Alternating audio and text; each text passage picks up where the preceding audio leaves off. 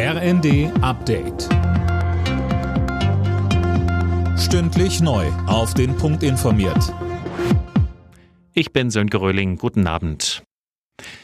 Der Tod des Kreml-Kritikers Alexei Nawalny sorgt international für Empörung. Er sei bei einem Spaziergang im Straflager zusammengebrochen, heißt es von russischer Seite. Die Todesursache werde noch untersucht. Doch die Europäische Union, die USA und auch Deutschland machen den Kreml verantwortlich.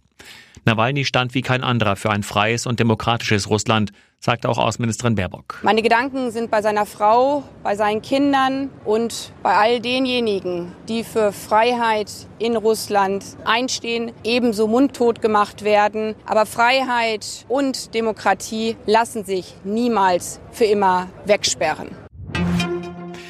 Deutschland und die Ukraine wollen beim Thema Sicherheit noch enger zusammenarbeiten. In Berlin haben Kanzler Scholz und der ukrainische Präsident Zelensky ein entsprechendes Abkommen unterzeichnet.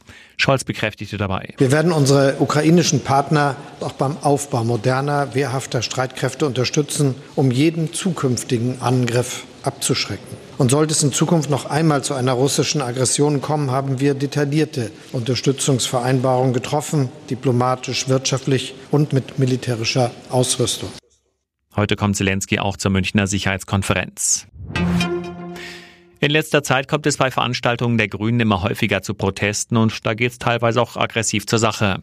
Innenministerin Faeser warnte vor einer Vergiftung des politischen Diskurses. Es seien Grenzen massiv überschritten worden, sagte sie dem Redaktionsnetzwerk Deutschland. In der Fußball-Bundesliga hat Werder Bremen einen wichtigen Auswärtssieg geholt. Beim 1. FC Köln gewannen die Bremer mit 1 zu 0 und bleiben damit in Sichtweite zu den Europacup-Plätzen. Alle Nachrichten auf rnd.de